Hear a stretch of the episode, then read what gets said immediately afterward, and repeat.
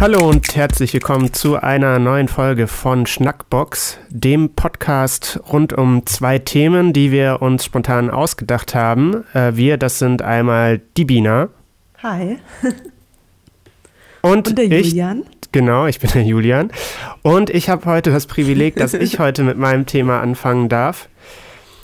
Ähm, bei mir ist es heute ein Thema, das sich tatsächlich durch die ganze Corona-Situation, in der wir sind, so ein bisschen entwickelt hat, beziehungsweise intensiviert hat. Vorher hatte ich eher so ähm, vereinzelt Kontakte damit, aber seit Corona ist es mir ein wichtigeres Thema geworden und äh, deswegen befolge ich das mittlerweile auch deutlich mehr und habe mich da auch äh, viel mehr mit beschäftigt. Und zwar geht es um Fleischersatz.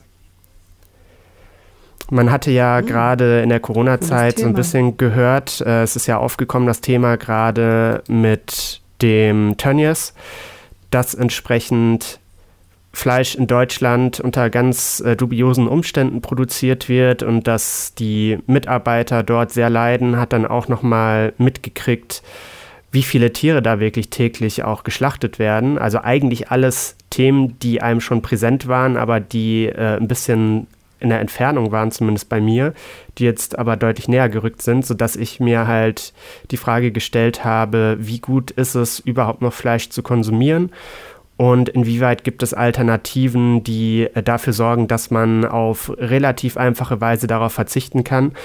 Und dadurch, dass immer mehr Supermärkte jetzt auch Fleischersatzprodukte anbieten, wie zum Beispiel fleischlose Schnitzel oder fleischlosen äh, Aufschnitt, habe ich mich halt äh, dazu entschieden, insgesamt, soweit es geht, auf Fleisch zu verzichten und Fleischersatzprodukte zu verwenden.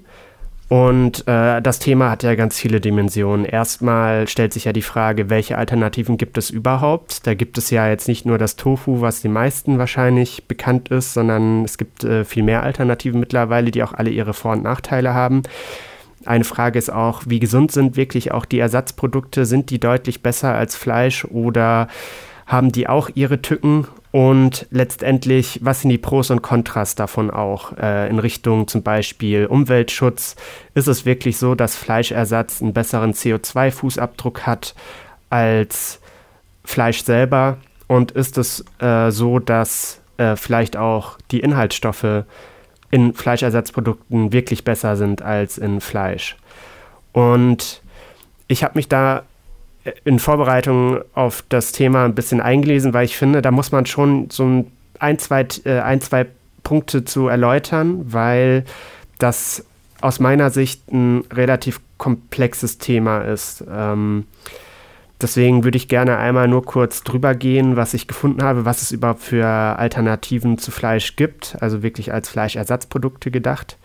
Ähm, da wäre zum Beispiel das Tofu, was ich schon mal genannt hatte, was aber mittlerweile eher so in Verruf ist, weil das halt ganz kräftig gewürzt werden muss oder mariniert werden muss, damit man überhaupt damit arbeiten kann. Und ich hatte es auch selber schon äh, festgestellt, als ich mal in einer WG, in der ich gewohnt hatte, zusammen mit einer WG-Mitbewohnerin äh, Tofu gekocht habe und wir wollten daraus ein vegetarisches äh, Spaghetti Bolognese machen und das hat halt dazu geführt, äh, dass wir irgendwie nachher in Schwämme gebissen haben, weil wir das nicht richtig zubereitet haben und das war halt irgendwie schon ein bisschen äh, komisch. Ist halt von der Verarbeitung her auch nicht wirklich so einfach wie äh, andere Produkte, wie zum Beispiel, was aktuell sehr im Trend ist, ist Seitan.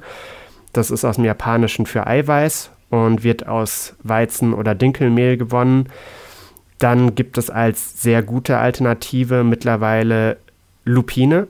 Das ist eine Gartenblume, die auch in Deutschland wächst.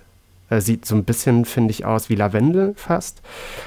Gilt aber als äh, Viehfutter in der Landwirtschaft äh, oftmals, wird auch als Wolfsbohne bezeichnet und ist mittlerweile, weil da halt viele gesunde äh, Nährwerte drin sind, oft eine alte, äh, also oft die Grundlage für die Herstellung von Fleischalternativen. Dann gibt es noch äh, Weizeneiweiß, was ähnlich ist wie Seitan, wobei da aber eher die Stärke aus dem Weizen ausgekocht wird und verarbeitet wird.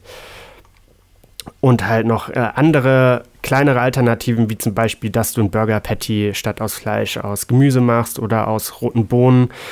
Findet man ja mittlerweile auch oft, wenn man bestellen möchte, dass man das als Ersatz bekommt. Und ja, ich würde sagen, auf die Pros und Kontras können wir gleich äh, im gemeinsamen Gespräch eingehen. Äh, mich würde erstmal interessieren, inwieweit ich, also ich weiß, dass du da auch eine sehr starke Meinung zu hast.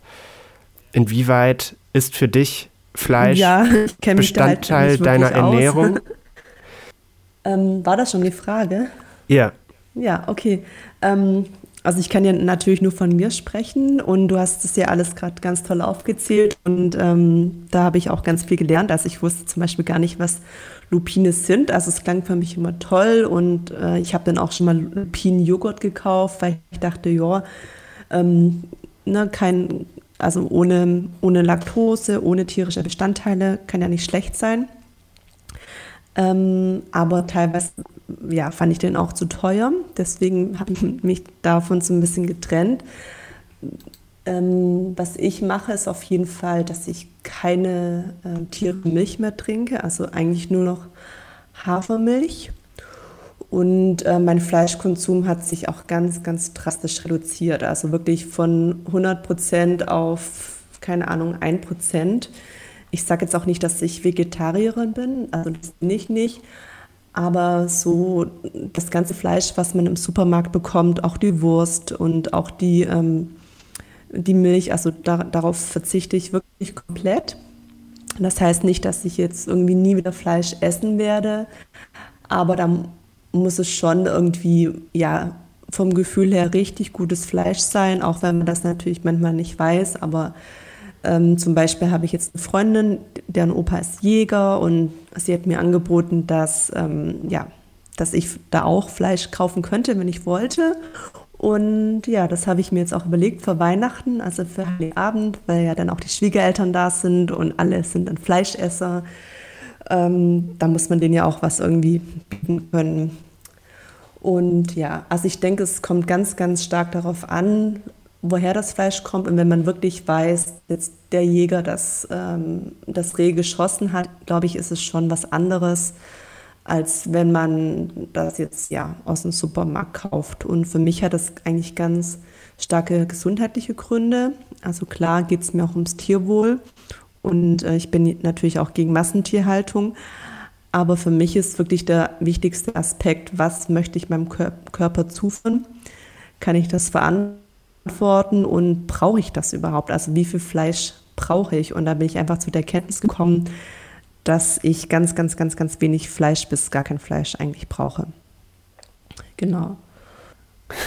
Für dich sind die Hauptaspekte wirklich äh, die gesundheitlichen Aspekte beim Fleischverzicht? In erster Linie ja. Okay. Was war deine Und bei Frage? Bei dir nicht so oder? Äh, bei mir so, ist es nicht unbedingt das Gesundheitliche tatsächlich, sondern mir geht es dabei eher um die Tiere selbst, weil ich es halt mhm. moralisch irgendwie unvertretbar finde, für meinen Genuss irgendwie äh, sowas wie Massentierhaltung zu unterstützen, was ja ein großes Thema ist. Und ich habe auch so ein bisschen Ekel gegen Fleisch entwickelt und das hatte ich, glaube ich, auch immer schon.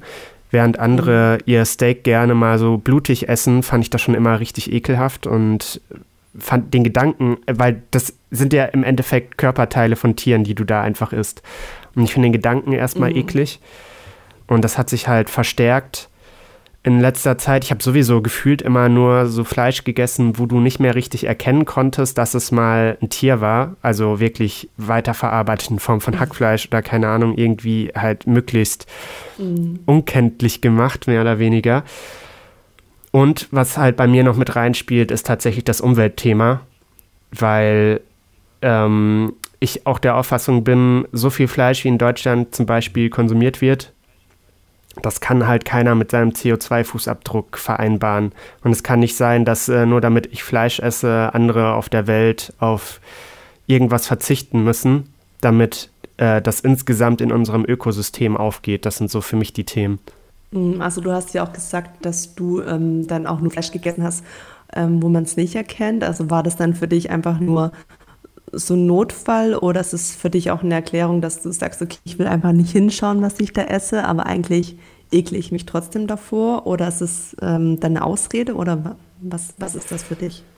Äh, also es ist, glaube ich, komplizierter, weil ich ja in letzter Zeit, jetzt äh, seit Corona nicht mehr so, aber davor äh, echt viel unterwegs war. Und es gibt, finde ich, im Alltag, wenn du irgendwo immer extern was essen musst, weil du ansonsten früh morgens oder irgendwie am Abend am Herd stehst, um dir dein Essen fürs Büro vorzubereiten. Und das finde ich generell irgendwie blöd. Da habe ich irgendwie gar keine Lust drauf, weil für mich halt Essen eher also ich weiß, es gibt viele Leute, die verbinden mit dem Kochen ein Hobby oder so, aber für mich ist es einfach nur äh, notwendiges Übel. Ich muss mich ernähren und ich will mich aber eigentlich gar nicht so äh, tief damit auseinandersetzen und nicht so viel Zeit da rein investieren. Deswegen ist es für mich mhm. unterwegs halt oft so gewesen, dass ich dann irgendwo mir was zu essen geholt habe und da hast du ganz, ganz oft, finde ich, keine Möglichkeit wirklich vernünftig äh, fleischlos dich zu ernähren, weil mittlerweile ja wirklich teilweise zum Fleisch noch extra Fleisch gereicht wird. Und da ist die Auswahl halt gering, wenn du dann auch nicht 20 Kilometer dafür reisen möchtest oder dann irgendwo bestellen möchtest, äh, wo das dann eine Stunde lang erstmal dauert, bis du was zu essen hast. Also für mich war es in der Vergangenheit hauptsächlich wirklich dass die Alternativen stark gefehlt haben, wobei ich halt, wie gesagt, feststelle, dass der Trend sich gerade in eine andere Richtung entwickelt, dass Fleischersatz bzw. Mhm. auch vegetarische äh, Speisen einfach deutlich einfacher zugänglich sind. Ja. Und ist ich glaube aufgefallen, also du hast ja auch teilweise jetzt in den ja. ja, äh, wir nehmen heute das erste Mal aus der Ferne auf, deswegen reden wir uns ab und zu ins Wort, aber äh, das werden wir mit der Zeit glaub, wahrscheinlich auch noch ein bisschen. ja, ja, das werden wir mit der Zeit aber auch noch ein bisschen optimiert bekommen, denke ich mal. Ähm, was ich noch sagen wollte, ja. ich glaube tatsächlich in der Vergangenheit, äh, das verarbeitete Fleisch war tatsächlich hauptsächlich so eine Strategie für mich, mich nicht damit mental auseinandersetzen zu müssen, dass ich da gerade quasi Leichenteile von Tieren esse. Und äh, das hat für mich den Ekel mhm. tatsächlich runtergesetzt, weil ich mir dann einreden konnte unter einem Deckmantel, dass es nicht das ist, was ich gerade esse. Also das hat wirklich so eine rein psychologische Wirkung, glaube ich, äh, gehabt. Und es gab sehr viele Sachen, auch zum Beispiel sowas wie Hähnchen, wo du dann wirklich das Tier auch auseinanderrupfst, um es zu essen. Als Kind äh, mochte ich das gerne, bis ich halt irgendwann verstanden habe, dass du mhm. da das Tier quasi auseinanderpflückst und ja eigentlich wirklich das relativ komplett vor dir liegen hast. Also das könnte ich heute nicht mehr. Ich fände das heute irgendwie ekelhaft. Ja, also ich finde das auch total eklig. Ähm, aber ich muss auch dazu sagen, also ich finde, wenn man wirklich Fleisch isst, dann soll man auch, auch wissen, wo es herkommt. Also ich bin auch dafür, dass man äh, ja das ganze Tier verarbeitet und da gibt es ja auch immer mehr Konzepte dafür, also dass man jetzt ähm, sich zusammen eine, eine, Kuh kauft und die Kuh dann wirklich auch erst geschlachtet wird, bis ähm, alle Teile verkauft sind. Also sowas finde ich echt richtig, richtig gut. Und ähm, ich finde auch, dass vor allem Kinder wissen sollen, woher das Fleisch kommt und die sollen auch wissen, dass es ein Tier war. Und ähm, ja, das sieht man halt leider ganz, ganz oft nicht. Und das wird ja auch irgendwie den, ja, den Fleischessern teilweise vorgeworfen, dass die ähm, ihre, ihre Fleischprodukte irgendwie so verarbeiten, dass man es nicht erkennt. Aber andererseits wird dann den Vegetariern oder Veganern vorgeworfen, ähm, ja, ihr macht irgendwie ja, unsere Fleischprodukte nach. Also wenn ihr schon gegen Fleisch seid, warum macht ihr dann Schnitzel oder ein, ähm, keine Ahnung, ein Steak einfach nur aus, aus Proteinen? Also das kann ich dann irgendwie schon auch nachvollziehen. Aber was ich auch mega gut finde, ist, dass die ganzen Discounter jetzt wirklich viele vegetarische und auch vegane Gerichte anbieten. Also gerade so Gemüsebällchen ähm, oder auch ich weiß gerade gar nicht, ähm, also viele fleischlose Produkte, auch to go.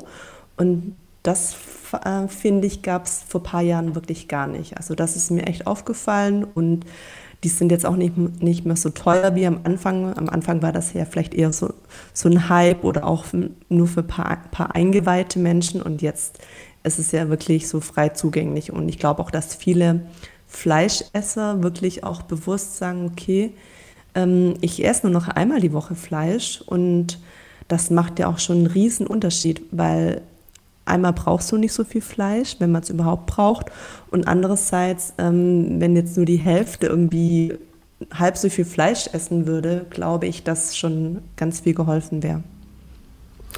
Oder was halt auch eine Möglichkeit ist, äh, wenn du zum Frühstück gerne Aufschnitt aus tierischen Produkten genutzt hast, da gibt es, wie du ja gerade schon gesagt hattest, auch bei Discountern äh, mittlerweile sogar Eigenmarken, äh, wo quasi tierisch, also tierischer Aufschnitt mhm. imitiert wird, äh, wenn man das so sagen will.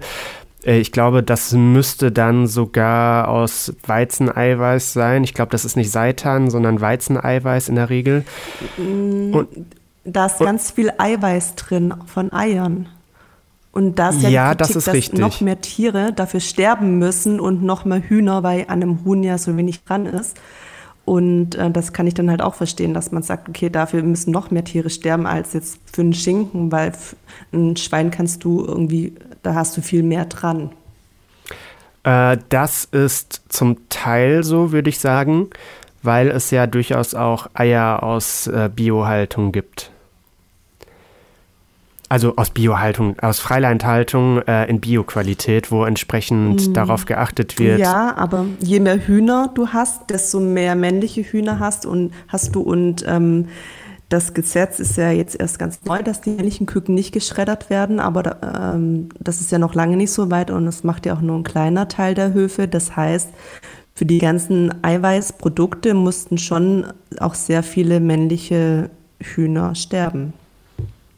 Naja, aber ich glaube, wenn man jetzt äh, auf die Eier schaut im Vergleich zum, zur Geflügelwurst, dann ist das schon reduziert. Mm, bin ich mir nicht so sicher. Das müssten wir noch recherchieren. Ja, dann machen wir jetzt wie bei Hart aber fair so einen Faktencheck im Nachgang. genau. Wir genau, wollen ja auch nicht irgendwelche Sachen behaupten, die nicht stimmen. Aber ich glaube, was wirklich unbestritten ist, ist, dass der CO2-Fußabdruck in der Regel, äh, da muss man auch gleich nochmal sagen, aber, aber in der Regel besser ist als mhm. beim Fleisch. Ich habe hier eine Statistik gefunden vom WDR, wo sie gesagt haben, dass äh, du im Durchschnitt für ein Kilogramm Rindfleisch, das haben sie jetzt als Beispiel genommen, äh, zwischen 7 und 28 Kilogramm Treibhausgase freisetzt, während du bei vegetarischen Produkten ein Kilogramm pro Kilo freisetzt, was im Endeffekt von 28, vom Faktor 28 zum Faktor 1 runtergehen würde. Was halt auch wirklich zeigt, selbst mhm. wenn du mhm. teilweise sagen würdest, du ersetzt jetzt äh, Fleisch durch vegetarische Produkte, dass du da wirklich auch schon ordentlich was gewonnen hast.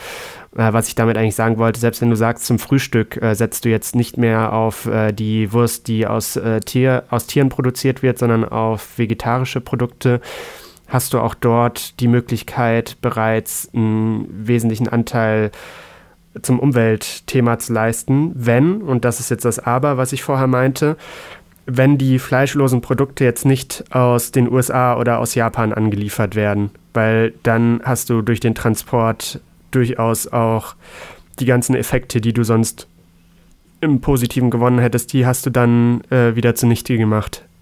Mhm. Ja, ich denke, du hast ja einmal das Thema Tierwohl, dann hast du das ähm, Thema ja, CO2-Abdruck und natürlich vermischt sich das, aber das kann man ja auch wirklich ähm, ja, getrennt betrachten. Und da habe ich mich jetzt auch so ein bisschen nur informiert. Ich war jetzt auch nicht vorbereitet. Aber es gibt ja auch solche Tests ähm, im Internet, ähm, die du machen kannst, also dass du dir ausrechnen kannst, wie groß ist dein CO2-Abdruck. Und ich glaube, dass wir in unserer Gesellschaft, dass wir ja einen ziemlich großen haben und ähm, nicht nur was Fleischessen angeht. Und ich glaube, da können wir echt deutlich reduzieren. Vor allem, dass ja, wir auch glauben, wir haben ein Recht auf Fleisch und das sehe ich halt gar nicht so. Es war halt immer günstig zu bekommen. Und ich hätte auch gar kein Problem damit, wenn, wenn Fleisch jetzt deutlich teurer werden würde und dafür vielleicht auch qualitativ einfach besser und dass, ja, dass es dann einfach den Tieren vielleicht auch ähm, dadurch besser geht, dass sie eine bessere Haltung garantiert bekommen, dass die Höfe irgendwie ja auch höhere Preise veranschlagen müssen, die die Verbraucher aber dann auch wahrscheinlich gerne zahlen, weil sie dann wahrscheinlich auch ein besseres Gefühl haben. Ich glaube, dass die Verbraucher einfach nur zu sehr daran gewöhnt waren, dass Fleisch einfach immer ja, sehr günstig und auch in Massen zu haben war. Das kannst du jetzt, äh, glaube ich, aus deiner Sicht so sagen, aber denk an die Rentnerin, die da ihre paar Euros Rente im Monat bekommt oder denk an die alleinerziehende Mutter, die gerade so an der Existenz kratzt, die muss natürlich schon auch schauen, dass sie sich das leisten kann, was sie kauft. Und letztendlich ist es so, dass Fleisch ja im Wesentlichen ein Lieferant für Eiweiß ist. Und Fleischersatz ja, ist ja auch so. sehr eiweißhaltig. Und ich glaube, solange es die Alternativen äh, nicht zu einem erschwinglichen Preis gibt. Die, aber die gibt es, die gibt es, nein, die gibt es in Gemüse und du musst nur wissen, was du isst und was wo drin ist. Und das Argument zu sagen, die Menschen haben kein Geld, zählt für mich nicht, weil du brauchst nicht so viel Fleisch und das Fleisch, was du günstig kaufst, liefert dir auch nicht die Nährstoffe, die es vielleicht haben sollte. Und du hast ähm, in Kichererbsen, in Linsen viel mehr Nährstoffe, die du in irgendeinem TK-Fleisch hast. Also ich habe das jetzt natürlich nicht, nicht nachgewiesen, aber ich bin mir sicher, dass du, ähm, auch wenn du wenig Geld hast, kannst du dich wirklich gut gesund ernähren und dazu brauchst du kein Billigfleisch. Okay, das also ist meine Meinung dazu. Nur um mich nochmal auf den, wie gesagt, ich habe mich da vorbereitet, ich will aber damit nicht als Klugscheiße jetzt rüberkommen. Ähm, ich hatte hier tatsächlich äh, das Thema, ähm, das, das hatte ich mir so auch äh, gedacht, aber da haben sie festgehalten, dass Ersatzprodukte nicht alle Nährstoffe abdecken können, die Fleisch liefert. Zum Beispiel B12 und Cholesterin. Ja, B12, nur B12 fehlt dir, genau. Und das musst du dann entweder über Eier oder nicht? Das ist in Milch und Eiern drin, das Braucht ist richtig. Cholesterin überhaupt? Ja, Cholesterin genau. braucht man. Also äh, ich weiß, fehlt dir nur B12. Und das, und das wird ja den Tieren auch meistens nur im Futter hinzugefügt. Das ist ja der Witz. Das heißt, wenn du kein Fleisch isst, kannst du dir auch ähm, B12 einfach so supplementieren und musst dafür nicht unbedingt Tiere essen. Okay. Außer deine Studie sagt irgendwie noch was anderes, aber das ist zumindest mein, mein Wissensstand, dass dir eigentlich nur B12 fehlt und das wird dir auch wirklich nur im, ins Futter beigemischt. Okay, gut, das müsste man im Nachgang nochmal äh, sich anschauen.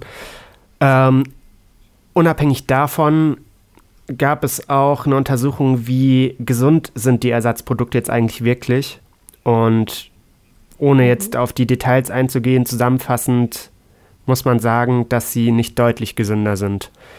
Äh, es gibt ja auch Menschen, die sagen, ich möchte Fleisch nicht essen, weil das so ungesund ist, weil möglicherweise auch Medikamente irgendwie im, äh, in der genau. Massentierhaltung verwendet werden, die dann nachher im Endeffekt auch im Fleisch in irgendeiner Form landen. Genau. Äh, letztendlich ist es aber so, dass im Fleischersatz vor allem. Ähm, ja sorry, das ist ein bisschen zeitversetzt. Ähm, zum Thema Antibiotika ist es wohl so, dass ähm, es gibt ja Reserveantibiotika, die sind nur den Menschen vorbehalten. Und je mehr ähm, ja, Tiere ähm, wir essen, die Antibiotika erhalten, desto resistenter werden wir ja anscheinend gegen bestimmte Antibiotikatypen. Und diese Reserveantibiotika sollten eigentlich nicht ähm, für Tiere verwendet werden, werden sie aber leider. Das bedeutet, dass ähm, wenn du wirklich krank bist und äh, ja nach und ein Antibiotikum brauchst, kann es sein, dass das wirklich gar nichts mehr hilft, weil du einfach immun bist gegen jede Art von Antibiotika. Ja, aber da hört man doch aber auch immer wieder, dass auch viele Ärzte Antibiotika verschreiben, wenn es gar nicht notwendig wäre, dass es halt oftmals so die äh, aus dem Handgelenk geschossene Lösung ist, ich gebe den jetzt mal Antibiotika und dann ist der zufrieden. Genau. Und ich glaube auch, da, da, da, muss man halt den Effekt auch hauptsächlich suchen und ich kann mir nicht vorstellen, dass das mit dem Fleisch so einen riesen Einfluss darauf hat. Nee, doch das Problem ist, die Reserveantibiotika, die nur für Menschen sind, werden mittlerweile auch ähm, in der Tierhaltung angewendet und das sollte eigentlich nicht so sein. Okay. Gut, aber ich glaube, was man letztendlich festhalten kann, ich glaube, äh, es ist eine gute Entwicklung, dass es mittlerweile Alternativen zum Fleisch gibt, dass die ja auch immer umfangreicher bzw. auch abwechslungsreicher werden. Aber ich glaube, man kann trotzdem festhalten, dass Fleischersatz in vielen Fällen nicht unbedingt die optimale Lösung ist, um die Nachteile, die Fleisch halt mit sich bringt, auszugleichen. Also ich glaube, da bedarf es noch einer Entwicklung in eine bessere Richtung und ich kann mir aber vorstellen, dass wir äh, da auf einem ganz guten Weg hin sind. Wie siehst du das? Mm, das glaube ich auch. Also ich glaube, was wichtig ist, ist wirklich Aufklärung. Gerade bei dem Thema, das kommt wirklich viel zu kurz. Also die meisten Menschen sind, sind damit aufgewachsen. Ich hatte das Thema auch erst heute Morgen, dass ich als Kind wirklich ähm, ja, jede Art von Wurst und Fleisch gegessen habe. Und ich glaube, dass wenn man ja den Menschen wirklich auch erzählt, was es für Alternativen gibt, und damit meine ich jetzt hauptsächlich auch ähm, ja, Gemüsesorten zum Beispiel, also woher sie welche Vitamine bekommen, ähm, glaube ich, ist es schon mal ja sehr viel geholfen, wenn die Menschen da einfach ein bisschen sicherer werden und vielleicht auch dann selber entscheiden können, okay, heute esse ich dann vielleicht nur, keine Ahnung, eine Bolognese mit ähm, aus Linsen. Und da haben sie dann auch vielleicht ja ein gutes Gefühl, wenn sie wissen, okay, na, da stecken die und die Proteine drin und ich tue meinem Körper was Gutes. Und ich glaube, dass man da noch ein bisschen mehr machen sollte und könnte. Okay, ich glaube, das ist ein gutes Schlusswort für dieses Thema. Dann würde ich sagen, wir hören uns nach einer kurzen Pause wieder und reden über das zweite Thema, das du vorbereitet hast. Yes.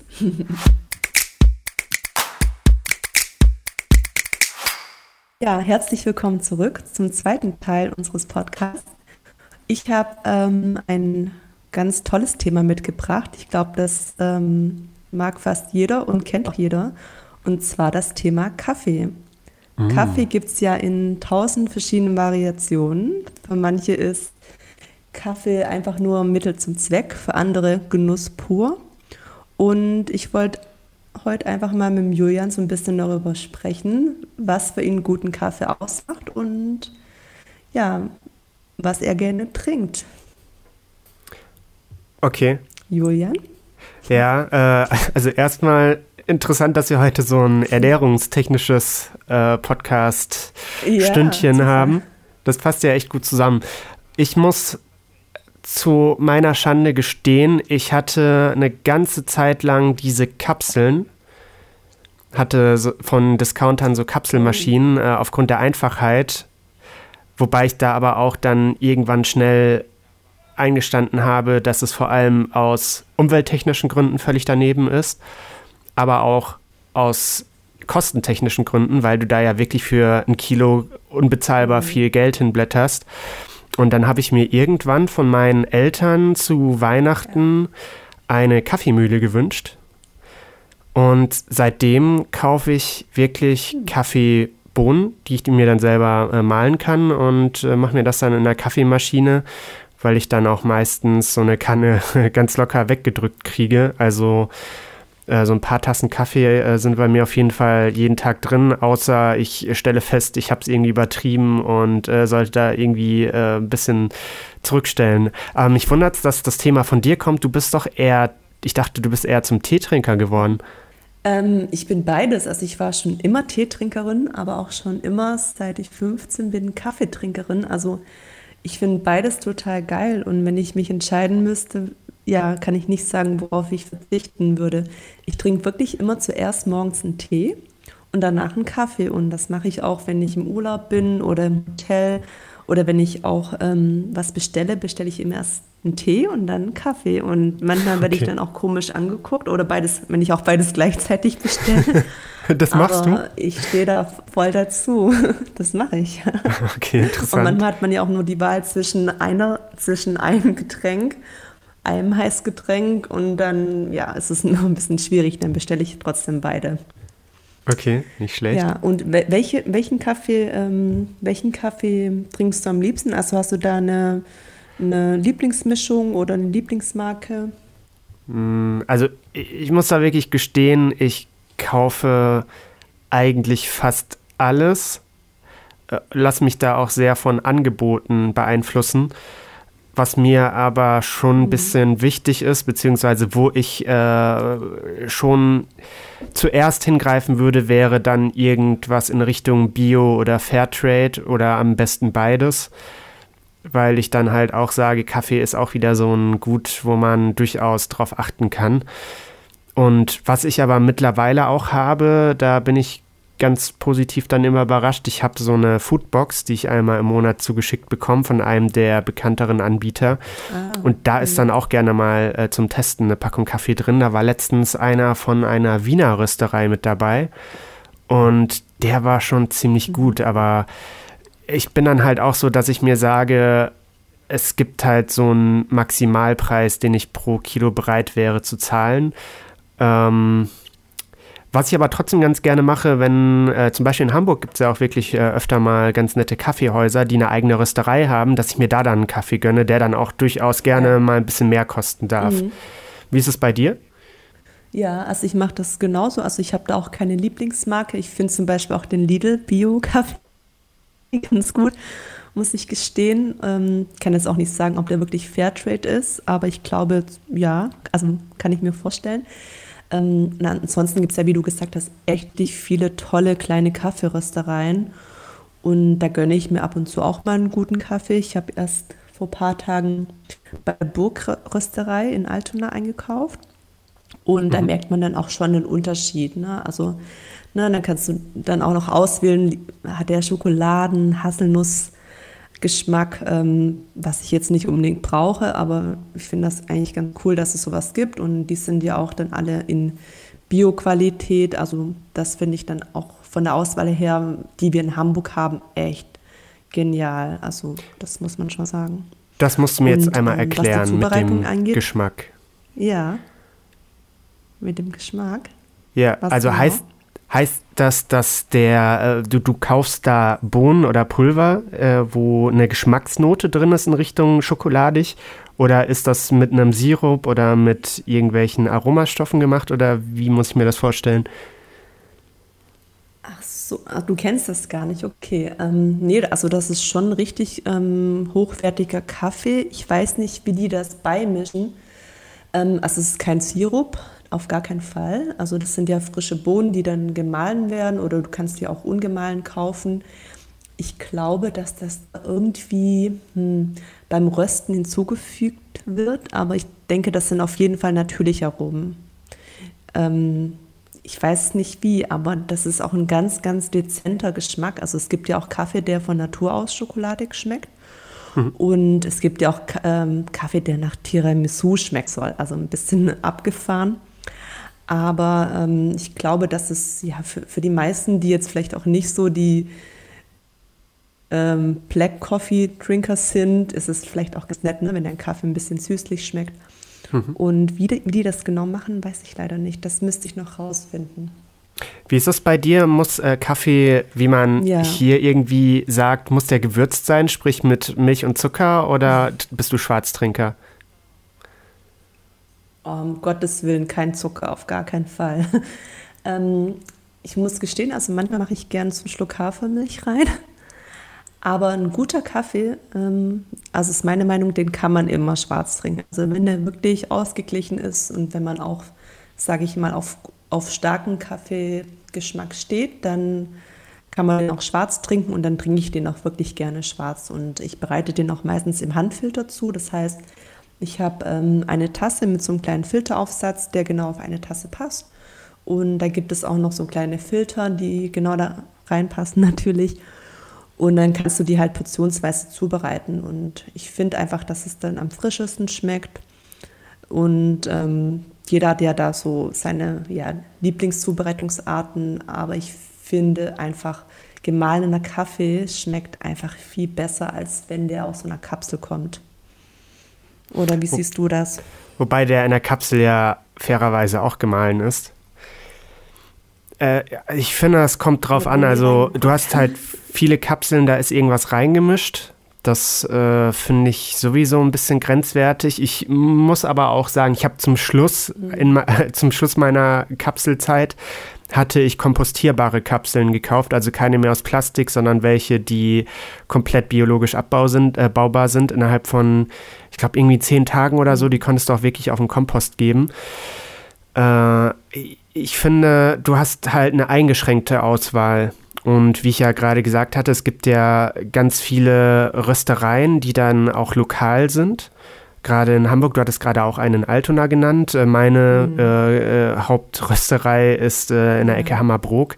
Ich hatte aber auch mal, und das finde ich ganz interessant, weil du es gerade erwähnt hattest, ich bin normalerweise jemand, der immer Kaffee auf jeden Fall mindestens mit Milch trinkt, mittlerweile nur noch mit Milch. Äh, Zucker habe ich komplett verbannt, weil ich halt gemerkt okay. habe, als ich es einfach mal weggelassen hatte, dass es jetzt nicht so den krassen Unterschied für mich macht und ich halt auch mit Milch ganz gut klarkomme. Vor allem, es schmeckt nach Kaffee. Richtig. Und ich hatte aber äh, in, in genau so einer kleinen Rösterei in Kiel, hatte ich mal äh, die Erfahrung gemacht, ich musste irgendwie ein bisschen Zeit überbrücken, weil ich mich mit jemandem getroffen hatte und da war so eine richtig, richtig cool aufgemachte Rösterei, so, ähm, äh, also ich, ich weiß gar nicht, wie die heißt, äh, muss ich hier jetzt auch nicht sagen, aber auf jeden Fall richtig cool. Jetzt nicht äh, auch in der Stadtmitte, sondern ein bisschen außerhalb. Äh, richtig schön aufgemacht. Und da hatte ich mir auch so einen äh, handaufgegossenen Kaffee geholt, äh, wo sie dann auch gesagt haben, als ich nach Milch mhm. gefragt hatte, um Gottes Willen, äh, lass die Milch weg. Und das war halt auch, da hast du für so ein ja. 200 Milliliter Becherchen 4,80 Euro bezahlt, also auch richtig teuer. Und das war das erste Mal, wo ja. ich äh, gemerkt hatte, dass Kaffee echt gigantisch unterschiedlich schmecken kann, weil das war auch einer, wo ich gesagt hätte, äh, das ist vollkommen richtig, dass da keine Milch reingehört, weil der, der hatte so eine richtig fruchtige Note und der hat auch ohne irgendwas richtig gut mhm. geschmeckt. Und das hat mich schon, schon wirklich fasziniert. Kennst, kennst du das auch, äh, irgendwie so, solche ja, Situationen, dass, dass du äh, so einen Aha-Moment hast? Also ich glaube, dass ich da vielleicht schon ein bisschen weiter bin, wenn ich das so sagen darf. Also ich bin ja schon so ein kleiner Kaffeegourmet. Also ich habe jetzt keine Kaffeemühle, so wie du. Aber ich muss gestehen, also ich, ähm, kann wirklich guten Kaffee von schlechtem Kaffee unterscheiden. Und ich finde auch, ähm, ja, guten Kaffee sollte man wirklich schwarz trinken. Und wenn dann die Menschen sagen, oh, ich trinke so gern Kaffee, aber damit meine ich eigentlich Latte Macchiato, dann äh, ja, ist es für mich eigentlich kein richtiger Kaffee und dann kann ich die auch nicht so wirklich ernst nehmen. Das heißt nicht, dass jeder sich mit Kaffee auskennen muss, aber so einen richtig guten Kaffee auch in der Stempelkanne zubereitet. Also da muss man dann auch wirklich in einen Kaffee gehen, von dem man weiß, dass sie das auch wirklich gut zubereiten. Ne? Und ich glaube, das ist ja wirklich eine Kunst. Also es gibt ja auch Kaffeesommeliers, die dann das Wasser auf ähm, das Grad genau abmessen und auch ähm, in in einer gewissen Zeit zubereiten, zubereiten und dann schmeckt der Kaffee auch genauso, wie er schmecken soll. Ne? Und jede Bohne oder jede, jede ähm, Kaffeeart hat ja vielleicht eine geeignete Zubereitungsart, die wir ja gar nicht kennen. Und wir haben ja auch gar nicht das Equipment zu Hause. Also ich glaube, wenn man wirklich guten Kaffee trinken möchte, dann sollte man zu so einem Barista gehen. Und da man das natürlich nicht jeden Tag macht, äh, muss man auch so versuchen, irgendwie seine Sucht zu befriedigen. Und letztendlich ist es ja auch ja, eine schöne Sucht, sage ich mal. Würdest du sagen, dass du süchtig bist? Ähm, ja, allerdings, ähm, ich da von Freunden höre, die, ähm, also von einer Freundin speziell, die, wenn sie einen Tag keinen Kaffee trinkt, Kopfschmerzen bekommt. Also richtige Entzugserscheinung, bin ich froh, dass ich das nicht habe. Also ich mhm. trinke auch jeden Tag Kaffee, aber jetzt auch nicht so viel, vielleicht auch nur eins bis zwei Tassen, weil ich es dann auch wirklich genießen kann. Aber ich würde schon sagen, dass ich sehr stark daran gewöhnt bin. Und da habe ich auch was ganz Interessantes gelesen, dass ähm, wenn du wirklich oft Kaffee trinkst, dann reicht dir ähm, nur der Duft von Kaffee, um, ja, also dein Körper ist ja in gewisser Weise konditioniert. Und das bedeutet, wenn du an Kaffee riechst, kann es schon sein, dass ähm, ja, in deinem Gehirn gewisse biochemische Prozesse stattfinden und du vielleicht den gleichen Kick hast wie ohne Kaffee. Und Kaffee wirkt ja eigentlich gar nicht ähm, körperlich, für, für manche schon. Also ich spüre das Koffein nicht, gar nicht. Aber man sagt ja, dass Kaffee eigentlich nur ähm, ja, im Kopf stattfindet und das finde ich eigentlich ganz interessant. Mm, ich glaube, da gibt es tatsächlich auch unterschiedliche Studien zu. Äh, ich hatte in dem Kontext mal gehört, für die Leute, äh, für die Koffein entsprechend ähm, ja, aufweckend wirkt, ist es aber oftmals auch so, dass es wirklich nur ein kurzzeitiger Effekt ist, dass du quasi einen äh, kurzzeitigen Anstieg der Wachheitskurve hast, das dann aber nach einer relativ kurzen Zeit auch wieder deutlich absinkt, dass du im Endeffekt äh, nach einer gewissen Zeit äh, vom, vom Wachheitszustand her eher unterhalb von dem bist, was du hättest, wenn du keinen Kaffee getrunken hättest oder kein Koffein zu dir genommen hättest. Mhm. Aber das ist, glaube ich, wieder ganz individuell, weil bei, bei, mir zum Beispiel ist es auch so, dass ich nicht das Gefühl habe, dass Kaffee jetzt unbedingt äh, meinen Wachheitszustand verändert. Für mich ist es einfach, ich glaube, ein bisschen Gewohnheit. Das kommt bei mir ganz stark dazu, weswegen ich dann aber auch sage, es ist völlig okay, dass ich dann den äh, Kaffee aus dem Supermarkt mir morgens zubereite und jetzt nicht unbedingt äh, den, den großartigen vom Kaffeeröster um die Ecke.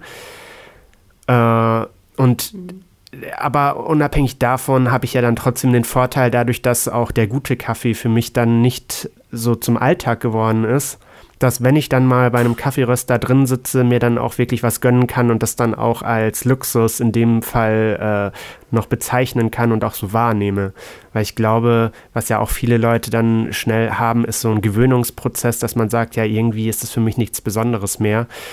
Ähm, wobei ich bei dir jetzt aber auch schon rausgehört habe, für dich ist auch das Handwerkliche hinter der Kaffeezubereitung was ganz, ganz Besonderes. Da gibt es ja ganz unterschiedliche Herangehensweisen. Also für mich ist Kaffee einfach äh, äh, durch die Mühle jagen und dann äh, durch den Filter in der Kaffeemaschine schicken, wobei für dich das ja irgendwie äh, fast schon ein bisschen ritualisiert ist.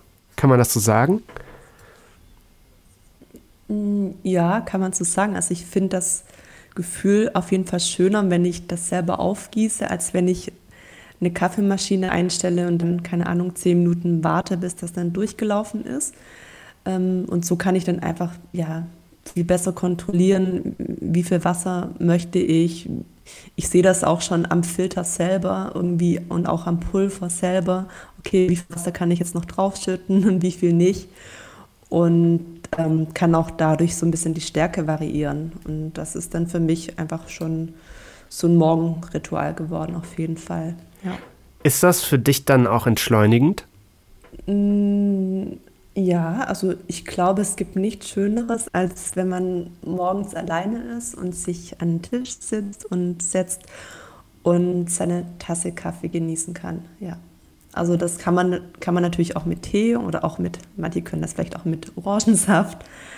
Aber ich glaube, dass Kaffee, ähm, wenn man den wirklich mag, dass man das auch wirklich zu schätzen weiß und dass, dass man dann einfach so ein bisschen Me-Time hat und ja auch mit allen Sinnen genießen kann, geschmacklich, ähm, Geruch, ähm, also der Geruch ist ja auch sehr entscheidend und einfach so ein paar Minuten Stille für sich hat.